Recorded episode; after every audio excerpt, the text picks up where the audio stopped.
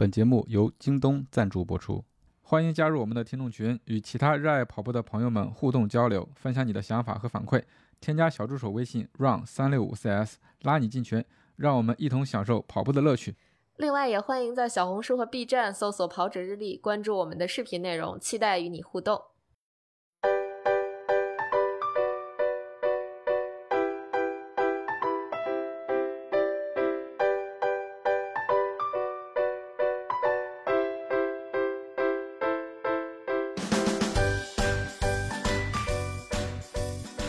大家好，欢迎收听装备说，我是南子。Hello，大家好，我是佳宁。大家好，我是郭小阳。哎，大家好，今天我们这个装备说跟大家聊一个之前不太怎么提及的话题啊，就是说我们啊、跑步这么长时间买的，或者说是从各种方式得到的一些装备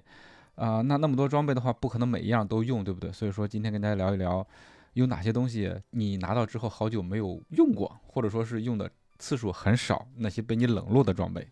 嗯，主打一个反差是吧？就先给人种半天草，然后再告诉大家这些东西没用。对。为啥要跟大家聊这个话题啊？因为我跟佳宁上周不都跑了那个云丘山那个越野比赛嘛，对吧？我们跑的都是五十公五十公里组，在准备嗯装备的时候，我就把我的越野包翻了出来，然后突然间发现这一个越野包是疫情之前买的，就是说这三年中间这个包从来就没有用过，中间有几次差点去用，是因为自己要上山，但是上山的话里程没那么长，就是用不了，因为那一个包百公里的话都可以完完全全的可以可以装得下我所有的装备，所以说短途的话就还是用以前的那种比较小的或者比较老的越野背包啊，然后就突然发现真的是这一个包在我的这个柜子里已经躺了三年了，终于在一次越野跑的这个机会重见天日，所以就想跟大家聊一聊，你是不是也有这样的装备？哎，那这么说，南哥你这个不算闲置啊，对吧？我觉得最后你还是用上了，有没有？对，就是在上周之前是一直闲置的，就是利用率太低了。太低了，嗯利用率太低了，对，啊，嗯对，呃，那也算啊。就我觉得，嗯如果是利用率比较低的，其实大家还是可以考虑买质量好点儿的。嗯对对，嗯最最后又回到了那个买的话题，正好这个双十一快到了，大家可以开始怎么怎么说，整理一下自己的购物清单以及自己的购物车，看看哪些东西是值得长期投入的，哪些东西是完全没有必要投入很多钱，或者说现在也没有必要要买的，就可以删掉或者什么。对其实我前几天听了一个，我记得应该是备忘录那个节目，他们就在讲护肤品。这个方向的问题，就是让大家不要囤护肤品。说护肤品这个东西，很多有效的成分，它其实有效期是很短的，嗯比如说可能就三五个月。对这这个，这个可以回头单发给我，然后我让家属听一下。好的，待会儿就发。嗯，这是是这个么说。对嗯我们家前两天也遇到这个问题，就是嗯我媳妇儿跟多多有一次逛街买的那个指甲油，嗯啊，放了好长时间了。然后说是周末出去玩儿之前，然后想涂一下指甲，然后就把那个指甲油交给我说：“你把它给拧开吧。”然后我就 我死活都拧不开，就放弃了。然后一看时间，其实也过期了。嗯嗯，对，是这样的，就是他说，呃，先简单可以说一下那个护肤品的事儿，就这个可能是我闲置比较多的，包括防晒霜，嗯，嗯。但是我前段时间去韩国，我又囤了一瓶儿，就嗯，有时候你管不住自己的手，但是像防晒这种东西，其实还也不建议大家囤特别多，就这个跑步的人其实都用得上嘛，夏天跑步的时候，你肯定是要涂防晒的，尤其是比如说像波神这种会有点紫外线过敏的，还有呃很多女同学怕晒黑的，都会有防晒，但是你像我这种，我是老忘。就我在跑步之前，我老忘了去涂防晒什么的，所以导致我其实家里防晒霜挺多的。我现在看了一下，目前在意的就在那儿用着的，可能就已经有三瓶了。嗯，我想我应该是不用再囤防晒类的东西了，而且有一瓶都可能两年了吧。我觉得估计十有八九都过期了。就这个东西，我觉得就是如果你经常能想得起来用，记得用。那你可以就是囤个最多囤个一瓶半瓶的，但是真的没必要囤特别多，而且还得摆在自己经常用的那个位置。你要是把它放在一个相对不那么容易看到的地方，很有可能就像我似的，我就经常忘了涂防晒，就嗯夏天也是、嗯啊。怎么就说到了这个防晒？对对对，波神有啥就是最近囤的没有用的东西吗？有什么新发现吗？在自己的装备库里头？嗯，好像没有。如果要是嗯说呀有啊，但是不多，不是最近的，都是之前就是买了之后，可能就是新鲜劲儿，用了一次两次就不用了，呃，一直放着。呃，先说一个跟南哥类似吧，就是一个越野包，一个大容量的十呃十五哎十二升的，十二升的呃，对，那个呃一个呃 UD 的那个呃应该是 PB，哎不是 PB，哎呃对是 PB。嗯 PB 的那个包，可能嗯我记得男款的，我那个码应该差不多将近是十一点多升，不到十二升。他给的他那个标称是容量是十升，但实际上你要细算，可能是我记得好像十升多。男款大一点码数可能还能再大一点，就不到十二升吧。因为再大的就是那个探险系列，就是将近十五升了。因为那个当时也是准备是百公里啊或者强装比较多的那种比赛所准备的，因为家里之前。是 UD 的小容量的八升六升的，然后没有大大的，所以决定呃买一个大的，这样就买买了这个大这款这款，然后后来就没报过那么长的比赛，对，就一直闲着。那个包应该正式的比赛一次没背过，训练的时候可能就背过一次。嗯嗯嗯嗯嗯，因为其他其实它跟那个小容量的设计几乎一样，就是后面的仓位再大一点儿，呃。可是这个撑开的空间再再再稍微多一点，然后所以说也不用有太多的适应和习惯的过程，所以就就是回来试了背了一下，用了一次，然后就收起来，就等着比赛再用了。结果一直也没有特别合适的长距离比赛去选择，就就放下了。对对，这是一个，然后还有一个是我今天想到，是我那个阳台上放了一个迪卡侬买的一个。算是一套综合训练的小器材，就是嗯嗯俯卧撑的那个哦呃一个支撑的架子，就是一个三角形的那种支撑架，就是它会缓解你手腕，因为你如果就大家做俯卧撑都知道，手腕直接撑在地上，有的人就是会那种手腕不舒服。对对，我就是属于这样的。我看有的人就是各种这个手手手腕的手型，比如朝里或者朝外，他都没有不舒服。但我有的时候，比如做多了，呃，像俯卧撑做做一组十来个，可能做到第第七八个、第十个，我。不会觉得身胸肌或者胳膊没劲儿，会觉得手腕酸，然后用了这个就是能缓解手腕酸的这个问题。嗯，然后它是除了两个俯卧撑的这个支架，还有两个滑行板，就是呃椭圆形的，然后一面是那种塑料的，另一面是一种类似于绒布材质的。就不管你是在瓷砖还是在木地板这两种地面上，它都能就是特别滑溜。然后这样你脚踩在上面去做一些类似于俯身登山跑啊，或者是俯身收腹的这种，就练腹肌的，嗯，这个其实属于一个进阶的腹肌训练的器材。嗯当时也是看了一些网上的那种教学视频，就是怎么能练出马甲线或者练那个什么腹肌撕裂者这些课程啊。嗯哎，觉得这个有深度刺激，然后特好特好这那的。后来买回来也是只用了一次两次就不再用了，为什么呢？是第一，呃，确实挺难的。你是如果要用了这东西，可能做不到那个组数，坚持不下来了。就是嗯除非特别咬牙坚持，对然后有可能动作还不标准，没有那个达到那么好的效果。其次是我觉得，就是还是以跑步，就是如果大家的目的不是是是是把腹肌练得特别清晰，像巧克力牌一样，嗯就是为了。帮助你跑步，因为我练核心或者练腹肌还是为了帮助跑步嘛。对，所以其实不用这么复杂，或者是这么花哨的动作，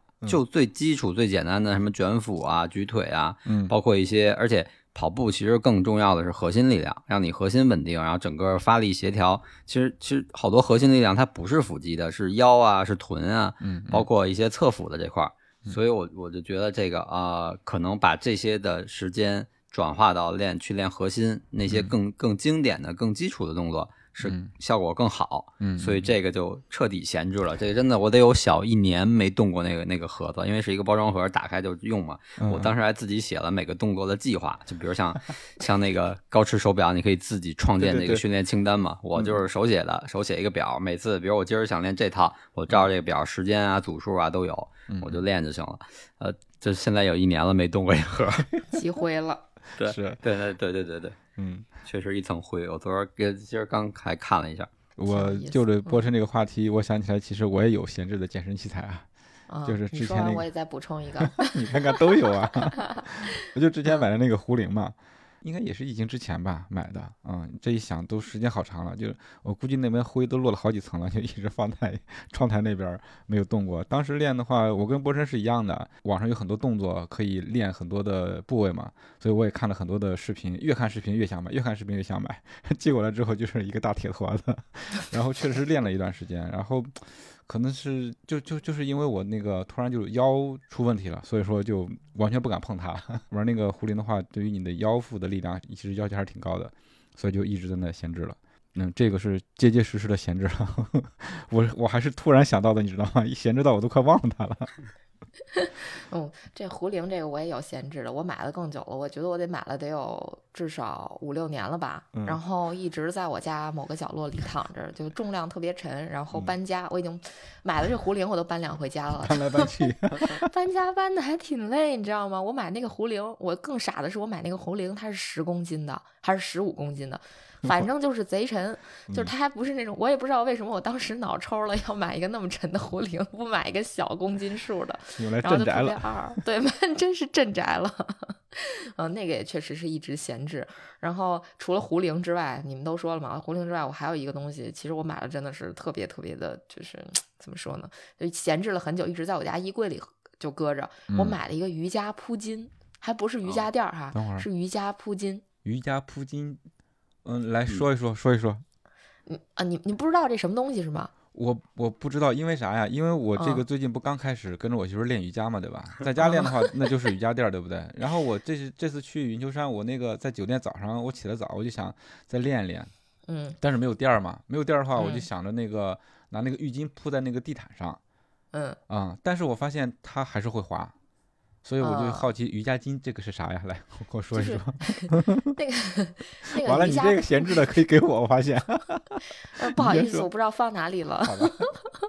就是闲置到我已经不记得了，我把它塞在哪个角落了。搬家的时候，我也不知道把它放哪儿了。就那个瑜伽铺巾，我当时买的时候，完全是因为也是最初想要在家买一整套的可以在家运动的装备，比如说嗯瑜伽垫儿啊、什么瑜伽铺巾啊、什么壶铃啊，呃，还有这个哑铃啊，小重量的想。在家弄一啊健身房。对对对对对，差不多吧，就这意思。然后呢，就买了。当时买完全是因为那瑜伽铺巾特别好看，然后我也看了好多评论说，那个瑜伽铺巾，就比如说你要是出差啊，或者出行啊，或者说你去那个瑜伽教室上瑜伽课。可能他们提供的那个瑜伽垫儿不是特别的哦干净卫生，对吧？你就可以把你那个瑜伽铺巾铺在上面，它是蛮薄的一层，嗯、然后防滑的，你可以就是盖在正常的瑜伽垫上面，而且还挺漂亮的、啊。嗯我当时可能还有点心思想好好练练瑜伽，去报个班儿什么的，啊，后来就没有这茬儿了，也不知道为什么就没有了。呃，这个东西就一直叠叠的板板正正的放在我的衣柜里，我甚至都没有把它归在健身器材里边，它好像就是我日常出行可能会带的一个东西。后来我带着它应该是出过一趟门，就至少是出差或者出游，但是具体是啥我忘了，呃，但是没用。呃，就一直闲置，就这个东西闲置真是挺绝的。现在我都不知道有没有卖这个东西的了，就是瑜伽铺巾这玩意儿，应该有吧？哦我不呃知道，应该有，而且还好像我我这还是我一个算是可以要计划购买的一个装备之一。瞧瞧，对，因为我觉得就是特别是夏天，然后出汗多，嗯比如男生可能会会像我夏天要练电上，比如练核心，一般也就穿个运动的内裤或者紧身裤那种嗯穿，然后上面光膀子，就出汗，出完汗特别滑，嗯。然后可能后来而且垫子会特别味儿之后，嗯。然后我觉得就是铺一条铺巾，然后嗯就洗铺巾就完了，垫子可能还好点，而且能避免出汗太多了滑。嗯，因为我我现在是是那个就用一条速干毛巾，就运动的那种速干毛巾铺着，嗯。然后就是基本上像后背啊，或者比如做一些俯卧的动作，腰腹这块儿，呃往下流汗，它接着点儿，可能就不滑了。要不然有的时候是就是挺滑的，特别是夏天家里如果像我在阳台上练，那空调效果达不到那边，然后就嗯就暴汗那种感觉也也挺爽，但是就是垫子特别滑，而且呃你必须要把垫子擦干，然后还要让它晾透了，不然第二天就特别味儿。哦，我明白了嗯，那个那个铺巾其实是铺在瑜伽垫子上的一个毛巾，是这意思吧？对对对对类似，而且它还有防滑的效果。嗯，对我理解直接它它铺地板上不行吧？直接铺地板上不行，因为它那个地板上会比较薄，它的就没什么缓冲，比较硌得慌。哦，但是如果我猜它铺在你比如说去外面住酒店的地毯上，嗯嗯嗯，是 OK 的，对对对我猜啊。我我我嗯我不我不能铺在那个直接铺在木地板上，因为我这膝盖就一跪下去就疼，必须得有那种用的那种厚垫子才行。你需要那个跪的容易，对，跪的容易，我俩呼吸。你年年代更年代更。是哎，这玩意儿真是这乳之蜜糖，彼之砒霜呀！我这我真是觉得这玩意儿特别没用，对我来 说。结果你们俩竟然都有购买计划，这太绝了！这个真的。嗯嗯，那不同的时候，不同的人，这个可能需要就就就需要那个东西，但对你来说，可能已经都忘了它在哪儿了。对对对，我我其实今天想了一个比赛项的东西，我觉得是我一直以来一闲置的特别多的。第一个是、我不知道你们有没有那个习惯啊，我去参加比赛，比赛发的不管它是塑料的参赛包还是那种无纺布的参赛包，我都爱留。然后我在搬家的时候就翻出来一票儿那种无纺布的或者是塑料袋儿的嗯比赛的参赛包，然后后来我就该扔的全扔了。就这个东西其实闲置的特别多，我以前都拿回家，一是用它来装可能当场比赛发的一些东西啊，就提溜回家了。嗯然后想着以后比如说去买个什么东西啊，或者干嘛的，能提溜一下，好像它还挺有用的。结果参加的比赛太多了，然后就越堆越多，越堆越多，越堆越多。但是你基本上是用不上的，啊、只能就搬家一次就清理一次，然后嗯 就是挺没用的。是有这个问题。这个这个东西，我们我在家里面一部分是用来做收纳了，就是说，反正用这个不太用的东西装其他的一些不太用的东西，放在一个不太找得到的角落里头。然后另外的话就是之前打羽毛球，然后踢足球，你买的鞋放包里的直接放的话，肯定不是很卫生，所以我就会用那个装备包，然后放鞋，就当一个鞋带儿。然后放在一个大包里头，这是一个用途。另外的话就是送给别人了，嗯因为咱们可能觉得太多了，但是像其他的，比如说一起踢球的、一起打球的人，他没有一个鞋子的收纳，就我就会送一个包给他，他们觉得还蛮喜欢的。嗯，嗯但是这个东西确实是一一场比赛多一个，一场比赛多一个，而且很多马拉松赛事，它那个袋子越做越大，越做越大。确实是有些比赛的参赛包它特别豪华，你知道吧？就不舍得扔，嗯嗯嗯，就想再留一留，结果留一留，留一留，留一留就留成垃圾了。对总觉得自己会用上，对不对？嗯，对呃，每一年翻的时候，发现哎呀，又见面了，又又没用它。对对对，是这样的，。嗯其实比比赛，我突然想到一个，还是还有一个越来越多的，就是那个呃保温毯。哦，那个还挺多的，对，有没有越来越多？对，越来越嗯多。对嗯，但是这这个东西，你感觉总会用上的。有的时候，比如说把它当成比赛之前一个保暖的这种装备，还能嗯裹一下，还能、还算用得上吧。只是说因为每场比赛都会发，所以它就比较怎么说呢？就比较多吧，就在一直在积累。嗯，嗯，你攒的多，说明你碰到这种极端的天气比较少，对吧？这是这是好事儿。对对对，就留着吧。对对对对对，嗯，其实比赛还有一个东西，我感觉特别没用。参赛服、嗯，对，被我猜对了，确实闲置了好多参赛服。可能那一瞬间确实好的设计，就那一瞬间你会觉得哎挺好看的，但嗯是真的到后面你说你能再穿它多少次，其实呃就不好说了。有的可能真的就是那那一次觉得好看，后面就都都不会穿了。就包括这个，因为我不是也报西安了嘛，然后嗯西安的信息我我也关注着，然后奖牌出来了，我觉得挺好看，参赛服也出来了，我觉得也挺好看的。但是后来再回回去想想，呃，它的那个标志性的那种蓝色，加上它有一些元素，我我觉得好像是它会延续它那个城墙的那种元素设计，反正看着有点类似。嗯，我觉得后边自己在跑步的话，可能穿的概率不是特别多。对对，首先现在面料都还还好，因为那个西安虽然它它那个特步不是在它主要的那个赞助商名单里面，因为一开始我还查，我说西安，我说西安谁赞助的？我看嗯没有特步，就是没有任何运动品牌，就比如说嗯。像、像特步啊，像乔丹啊、像三六一这种经常赞助比赛的，它没有，挺奇怪的。后来然后但是实际那个比赛服、呃参赛服一出来是特步提供的，就是面料这块倒是没问题，日常训练啊都肯定都是没问题的，只是就是可能颜色啊太满了，包括设计对太满了，可能你日常搭配啊各方面的不太容易穿得上。嗯，像这些参赛服的话，你在那个比赛现场跟大家一起，大家都穿这个衣服，其实你觉得挺有气氛的。但是你嗯一、一旦回来，回到自己这个平时生活的场景里面，你自己再单独穿它，就感觉有点点儿奇怪。嗯，对，就是呃对，然后哎，但但是我前两天下单买了一个北京的一个线上跑比赛的衣服，我觉得设计还挺好，挺好看。还没到手，要等这个北马跑完之后，然后那个线上的那个成绩就是数据传过去，然后啊，它才应该是发货吧。呃，嚯就是就特简单，黑黑色的，然后正面是，呃，是正面是很小的一个北京的字，好像是字样吧，然后背面是个大的北京秋其实有点像那年北半马的那个红色的设计，嗯，就是北京的那个元素，嗯对北京的那个元素非常突出，但是它又嗯是一个黑色，然后正面很小图案，背面大图案，我觉得相对还比较低调，所以就还挺喜欢的。嗯就说试试吧，然后看看也不贵，不到一百块钱，然后我觉得嗯还挺好看的。嗯，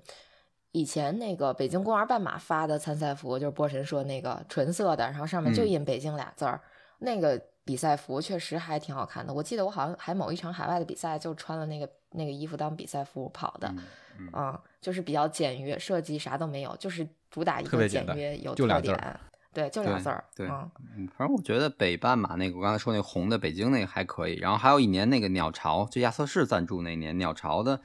那个是也是北半马吗？还是叫嗯。鸟巢马拉松？一个嗯。白色的，有点图案那那个我觉得也挺好看的。哦，嗯嗯，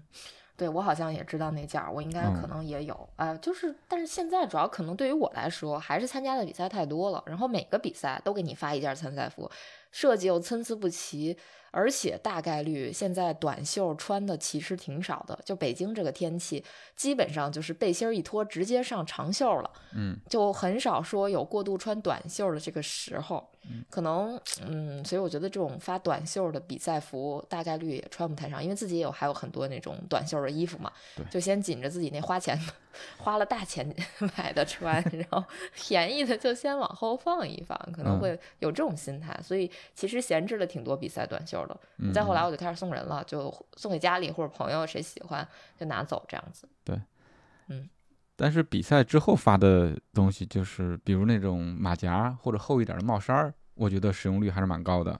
我至，少说是越野比赛发的马甲，我都自己留着了。就包括这次云秋山他发的那个也是完赛马甲，对吧？还挺厚实的，一致好评。对对对。嗯，对，越野赛发的完赛的奖品，大部分我觉得利用率还挺高的。至少我家里边好多完赛马甲，至少五六件完赛马甲吧。我冬天的时候其实都还轮着穿一穿，尤其是出去跑步啥的，就保护个核心就行嘛。因为那胳膊也无所谓，不是也不也不是无所谓啊，就是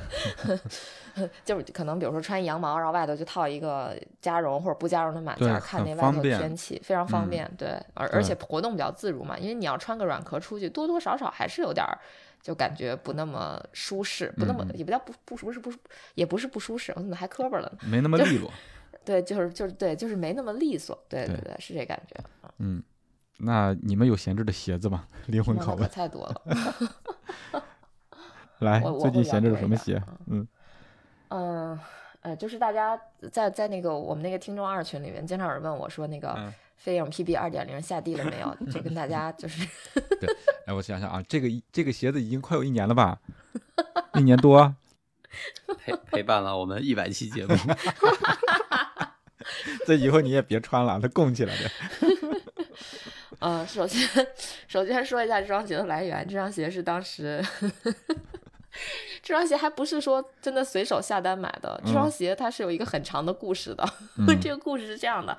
我有一次跟思颖去呃广广安门体育中心那边训练，哎，不要训也不是训练了，反正就是瞎跑。然后我就看他穿了一双很好看的鞋，没有看就远看看不出任何 logo，颜色还非常小清新。然后我就问他，我说这是啥？他说这是飞影 PB，就乔丹的飞影 PB 二点零，一个叫什么什么蓝的一个颜色，反正就是嗯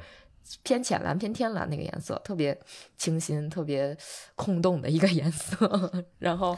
我就觉得挺好看的，有点种草，但我那会儿没想着买。结果突然有一天，我们二群的听众朋友们就说，就在讨论说，当时有一个优惠活动。但是它是那种地区优惠，就你必须在当地买，你才能叠加它的各种什么数字人民币的券啊等等，就这种叠加下来，最后可能才两百多块钱，我就心动了。嗯，然后我就请二群的朋友帮我代购了一双，嗯，各种元素都叠加在一起了，是吧？这双这双鞋到你这儿就不买就不行了。是那个鞋最后入手的价格，我记得好像是两百七十块钱吧。嗯嗯嗯就。现在我估计你都买不到两百七的飞简利直不要钱二点零，对吧嗯？那四舍五入不要钱啊！我当时可激动了，然后而且那个时间段也是想好好跑步的，嗯，对，就你现在也是，现在也是就。暴露了，暴露了，然后就下单就买了，也收到了，嗯，嗯当时也是觉得嗯真棒真棒，但同一时期又买了呃 Next Percent 的二代，然后买了呃 Meta Speed 的爱之家，然后。对，就就连连连下单了好几双碳板，然后好像嗯还买了飞速什么，呃什么还有买了马赫之类的，反正那那段时间可能买了四五双鞋吧。嗯嗯，尤其是它还是个碳板鞋，碳板鞋不想日常训练穿嘛，就放起来了。然后这一放，就是他又跟我搬了一次家，然后到现在还在鞋柜的深处。嗯，然后在这个期间呢，我又买了 什么？又又买了什么 Adidas Pro 三呐、等等一系列的这个鞋，就是它一直还是在一个闲置的状态吧。嗯嗯嗯，所以就是告诉大家，有事儿没事儿别老买那么多鞋，真 够用就行了。你说像我这种买了鞋也不跑步的，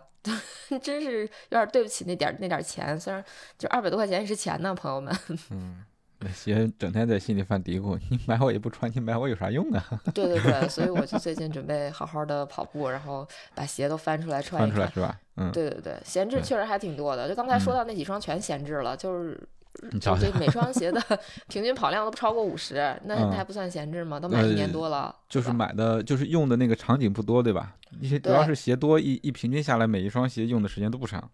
对，其实就是碳板鞋，真的没有必要买那么多，没有必要囤那么多，而且这玩意儿特别容易就是衰减啊、开胶什么的。上次呃，就是北京那基普乔格活动，然后我我穿的那双目前唯一在意的还能穿的，嗯、这个 Nike 的跑鞋嘛，就是那个嗯 Next Percent 那个二代，就我波神看了一眼，说我那也快开胶了，差不多。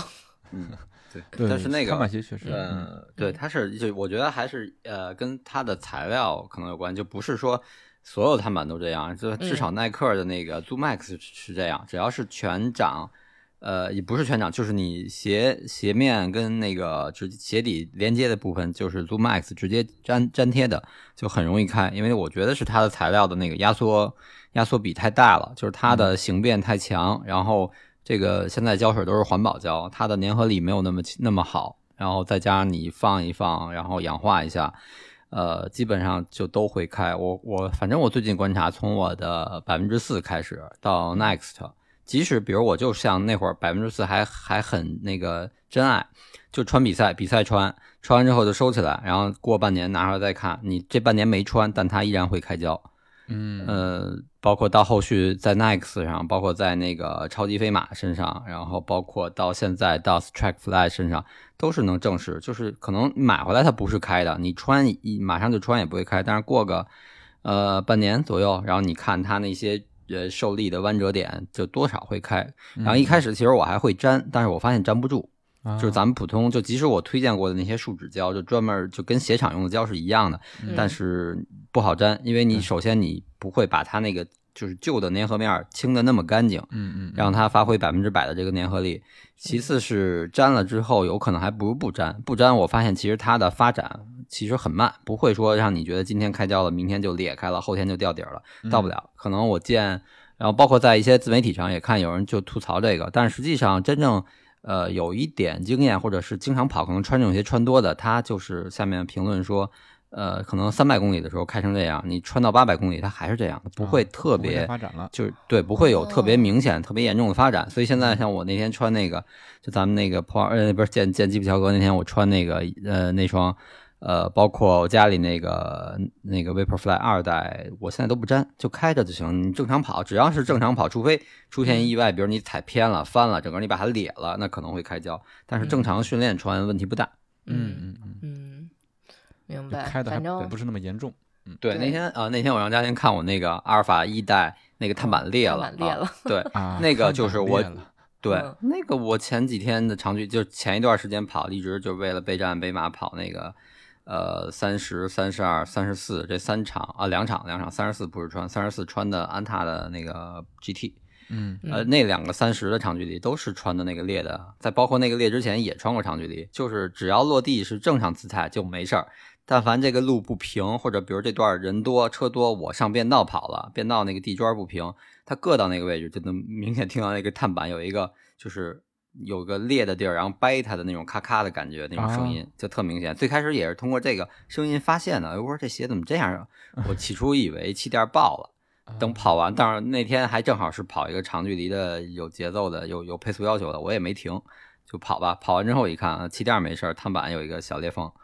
嗯嗯，哦后面跑也没事儿。我觉得那双鞋那天佳宁看我那双可能是四百公里了，其实磨损还好，能接受，嗯嗯，对嗯嗯也没那没那么想象中没那么娇气。包括最近大家老讨论那个阿迪的那个次抛鞋，其实、嗯其实人家官方说不是呃只能跑一次，是没有经过太久的这个验证，不太好说。人家两次也行。就是 对负责负不太敢负责任的告诉你这双鞋至少能跑多少，只是那你就嗯看着跑呗。你觉得脚感衰减的太明显了，或者你觉得穿着不像一开始那么舒服了，那就淘汰。那可能有人就跑两次觉得就不行了，那有人可能觉得无所谓，或者他他可有可能他更喜欢衰减之后的那个脚感呢，那可能他越越跑越多，也也不是没可能，也确实见过。跑一千的 Next 啊，包括阿迪的 Pro 二代都见过跑一千公里以上的。确实是我这个嗯鞋子闲置的，也就是那双赛鞋，反正鞋子也不多，所以训练的话就一两双会来回倒着穿。反而是那个赛鞋，也就是去年买的那个飞风三，跑了一场北马，然后就再也没有动过了。所以说嗯碳板鞋真的不用囤太多。别囤，对，嗯，对，对嗯，而且这一年在不囤，我觉得哦，我觉得不是呃，对不囤，就同一款鞋别囤。但是 确实这一年各品牌出好多新款，很嗯难有那种不买啊就能忍得住的那种，太难了。对，嗯波神，那你因为我觉得你的鞋应该挺多的，那些鞋都在一直在服役吗？就是说你因为你训练的量也大，对吧？嗯，所以我在想你的闲置的鞋反而不会太多。对，大部嗯分都穿，是都穿倒着就嗯倒着穿。嗯嗯嗯嗯嗯，国产的、进口的都，比如说 Pro 三，嗯呃，就轮着穿吧。比如其其实，当然最近其实还是挺爱穿国产的，包括你像呃飞电二蹦斯的那个版本，然后包括安踏的那个二零二 GT，就五代的新的 GT。呃，最近强度，比如间歇呀、间歇可能会穿飞电，因为穿了一次那个 GT，我觉得有点儿有点软，可能路跑路上跑强度会更合适，所以上周的那个三十五是穿 GT 跑的，场地穿那个有点软，然后我就穿飞电二，然后这是比赛为了临赛前磨合一下，然后就穿一下那个比赛要穿的鞋，就反正就这几双来回倒着穿。然后有一些又又喜欢又又只能忍吧，就去店里看看，过过手，摸一摸过过瘾就完了啊。就比如像那个嗯 Hoka 的那个呃火箭二新的配色，黑色带一点炫彩，那个我觉得那个颜色挺好看。那个其实那个颜色，呃，最开始谍照爆出来的是这个颜色，嗯和另一个蓝色，但实际上它首发发了一个绿色配黄色。嗯我觉得那首发配色还不是很好看，我更喜欢蓝，或者是现在店里卖这个黑带炫彩，带点带点紫粉色那个颜色，包括马赫五也有同款配色。嗯嗯呃，然后去店里看看，哎，其实因为也也有过那个那个首发配色了，知道这个鞋是大概是什么脚感，就没、嗯嗯没没入手，然后又去看了萨洛蒙的那个碳板，就萨洛蒙那个。呃，颜值还是挺高的，而且配色白红配也是，比如算是我比较喜欢的一种搭配方式。嗯嗯但是那个鞋我就是那上期说了，我觉得就真的可能会跟浩卡这个太像了，大概其脚感啊各方面可能会差不太多，所以也就是看了看就没买没入手。嗯但是后续我不知道双十一，呃，看看京东，回头关注一下京东上价格吧，要是价格能低一点儿，可以考虑看一看要不要入一双。嗯嗯，看看京东双十一有没有便宜的价格。对对，京东，呃，双十一我准备京东盯一下这双鞋，还有就是松拓的那个手表啊，对对对，，Race Race，race 几，对对。是还是什么 race 几，我忘了。啊，就就是 Race，没有嗯没有没有数字，对啊对对对，嗯嗯嗯啊，这个看看，但是就怕它是新款，可能活动比较比较不不知道，比较少对啊，嗯嗯嗯，就看平台有什么样的政策能给到优惠给到大家嗯。所以你看，嗯波神他虽然鞋多，但是他买买鞋子还是很理智的，对吧？而且还给大家嗯提供了一对，那我，太不理智了，我再再也不买鞋了。不不不不，我跟你说啊，我后面没说完呢。有一个解决方案就是加跑量嘛。你看波神跑得多，他的鞋闲置的也就少嘛。对，有道理，有道理。对我现在都都多跑跑，但是我多跑跑吧，因为跑得慢，我还是穿那个就是最适合呃慢跑慢的那种跑的是吧鞋子，对对对。嗯嗯嗯，然后现在就是我还是马赫七，呃，不是马赫五，就是 马赫七。我天呐，我都替人出新鞋了。是，那 Hoka 的马赫五我穿的比较多一点儿，那个鞋我可能想给它穿到，比如穿到一千啊什么的。就现在主主要就盯那一双，然后飞速三、这两双先给穿坏了，然后再换新的，有点儿有点儿懒了，因为出门就想随便一踩就出去了这种。然后最近是掉了一双。也不叫掉了一双，感觉好像真的好多鞋一样，还要调货似的。就是从柜里又翻出了那个波士顿十二波十二，然后再穿一下，我觉得也挺好穿的，就比较适合我溜达。嗯就就尽量让跑鞋还是少闲置，能多跑跑就多跑跑，嗯，就嗯别太、别太过分，搞了那么多鞋。你你有那种完全闲置的，就除了那个呃飞影 PB 那个之外，其实其实有就是到现在为止，有一双鞋我已经哎，就是放了得有三年了吧，就那个 Rival Fly，就是、嗯呃呃哦 Nike 的，嗯，Rival Fly 嗯二代、那个鞋，一它闲置其实有两个原因，第一是我不去场地，不去跑场地了，然后第二嗯是我买的好像稍微有点大。哦，还有第三个原因就是它颜色有点丑，有有点不好搭配，然后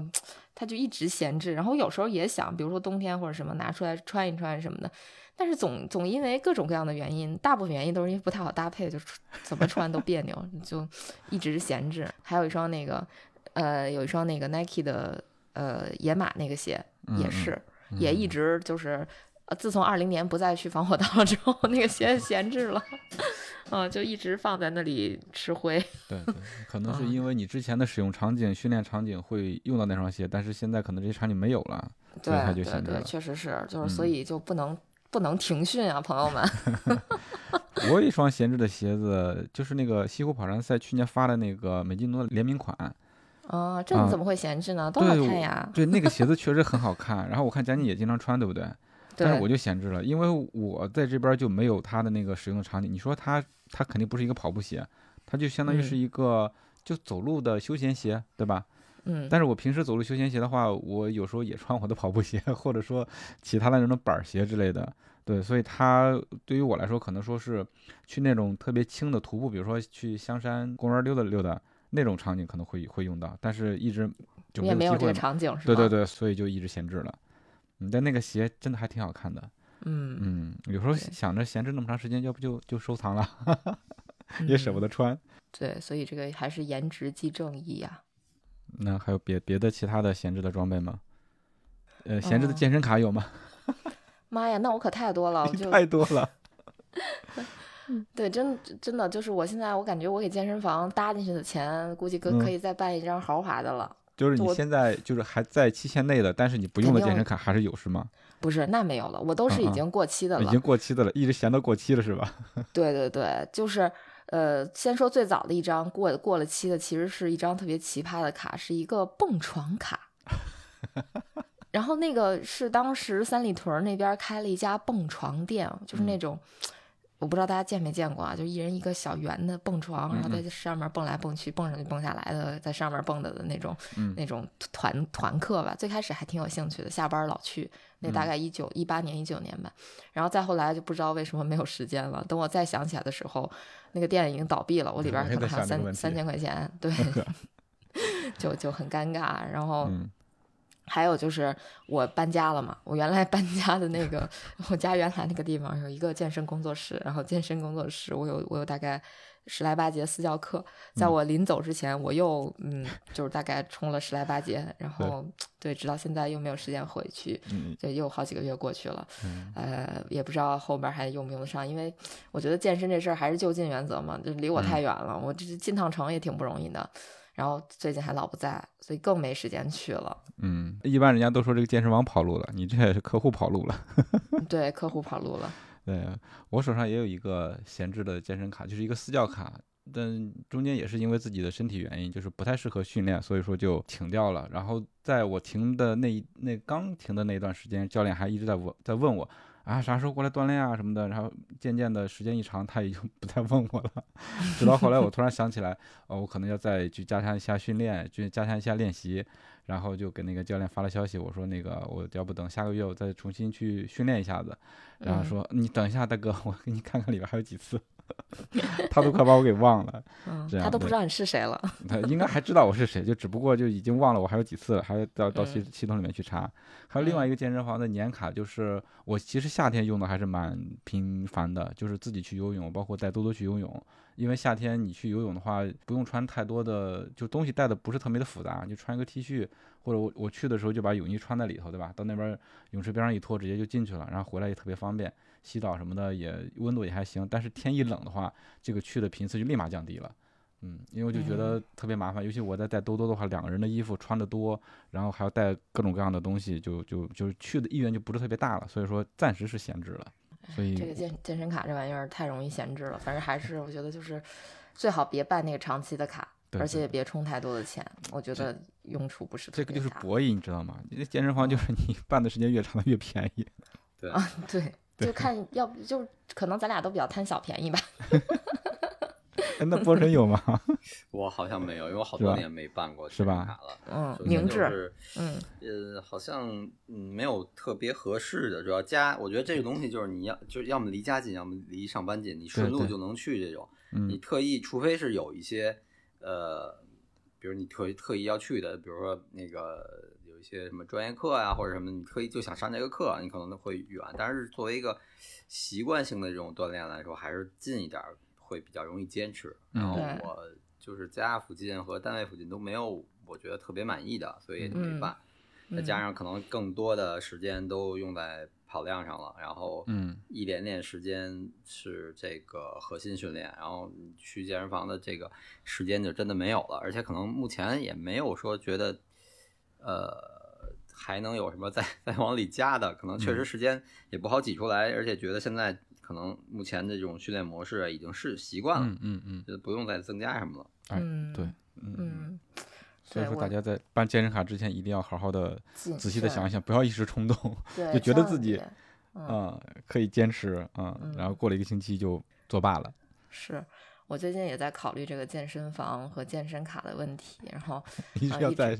再消费是吗？对一直没有下手，因为就觉得可能最近确实没有时间，那忙过这一段儿，到过了十二月份 再说，嗯看看有没有时间再去。去的话，可能真的要办就办个三个月的最多了，先把眼前儿的这三个月过去，嗯然后再说再续后面的几个月，或者说那个包括比如说私教课什么的，我再也不会买什么三四十节的这种买，就就肯定就是最多三五节的买，甚至可能比如说一节一节，如果真的需要的话，我一节课一节课的买，可能比我这样投入其实要少很多，因为我、嗯我投入了，我也不花呀，对吧？那不就放在那儿嗯浪费吗？嗯，这个我觉得其实，哎，不知道有没有健身房教练听我们这个节目，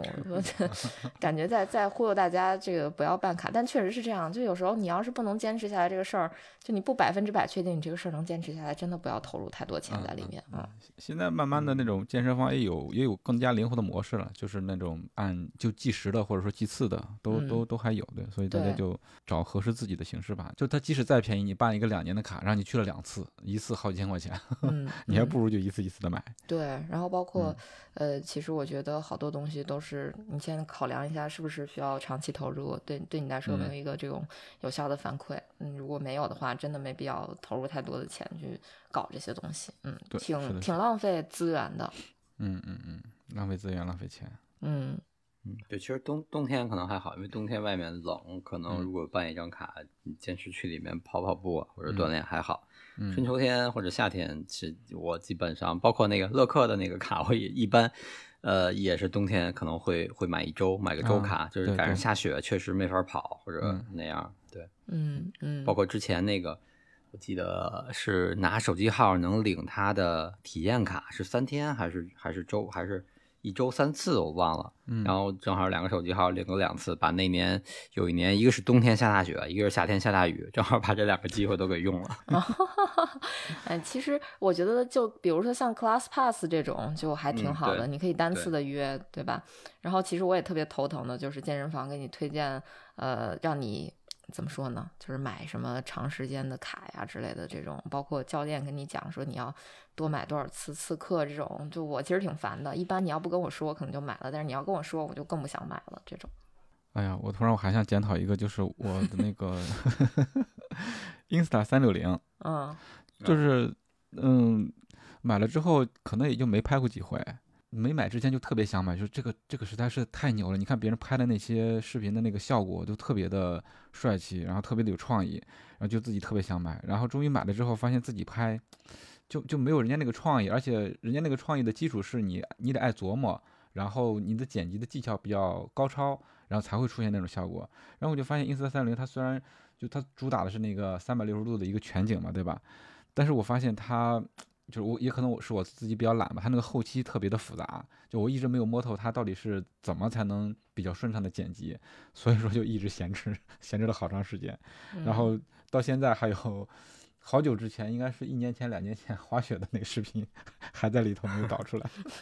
所以要检讨一下。嗯，所以我觉得设备本身也要检讨一下，它设置的门槛是不是有点高？嗯，他那个反正我我我自己的体验就是，我我曾经有两次鼓起勇气想是好好的学一下他那个全景的一个剪辑，还要标注什么关键帧啊、关键点之类的，还有追踪啊，我觉得太复杂了。反反正我我是上手还是挺困难的。嗯，对，有的时候这个这个就是我那个上周跑那个到金字塔间歇，然后我想用松拓的那个课表设一个，就省得自己老去手动摁记圈了。嗯然后我发现它的就是逻辑有点太简单了，不够智能。就是比如我其实那个的设计是呃是先是一个十分钟左右的热身，没有没有目标要求，你什么配速都行，只要舒服就好。然后十分钟之后，然后是五圈儿、四圈儿、三圈两圈儿、一圈儿这样呃递呃递减。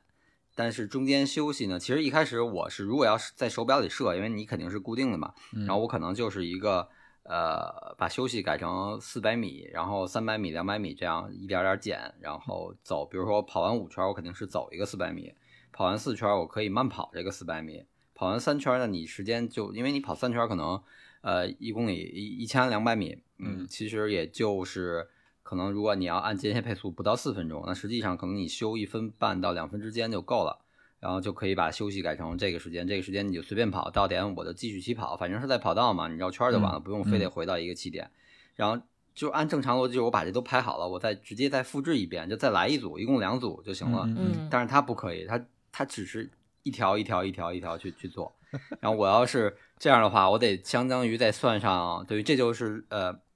五四三二一五个，再加上五个放松时间，这就十条。我两组就得二十条，再加上热身和冷身就得二十二条。我鞭他的时间我都能跑完好几组了。呃，放弃了，还是手动计圈吧。一条一条的录是吧？对对，那它是一条一条路太费劲了。嗯它是在哪里操作？是在手机上还是在手表在上？在在 App 上操作。app 上操作是吧？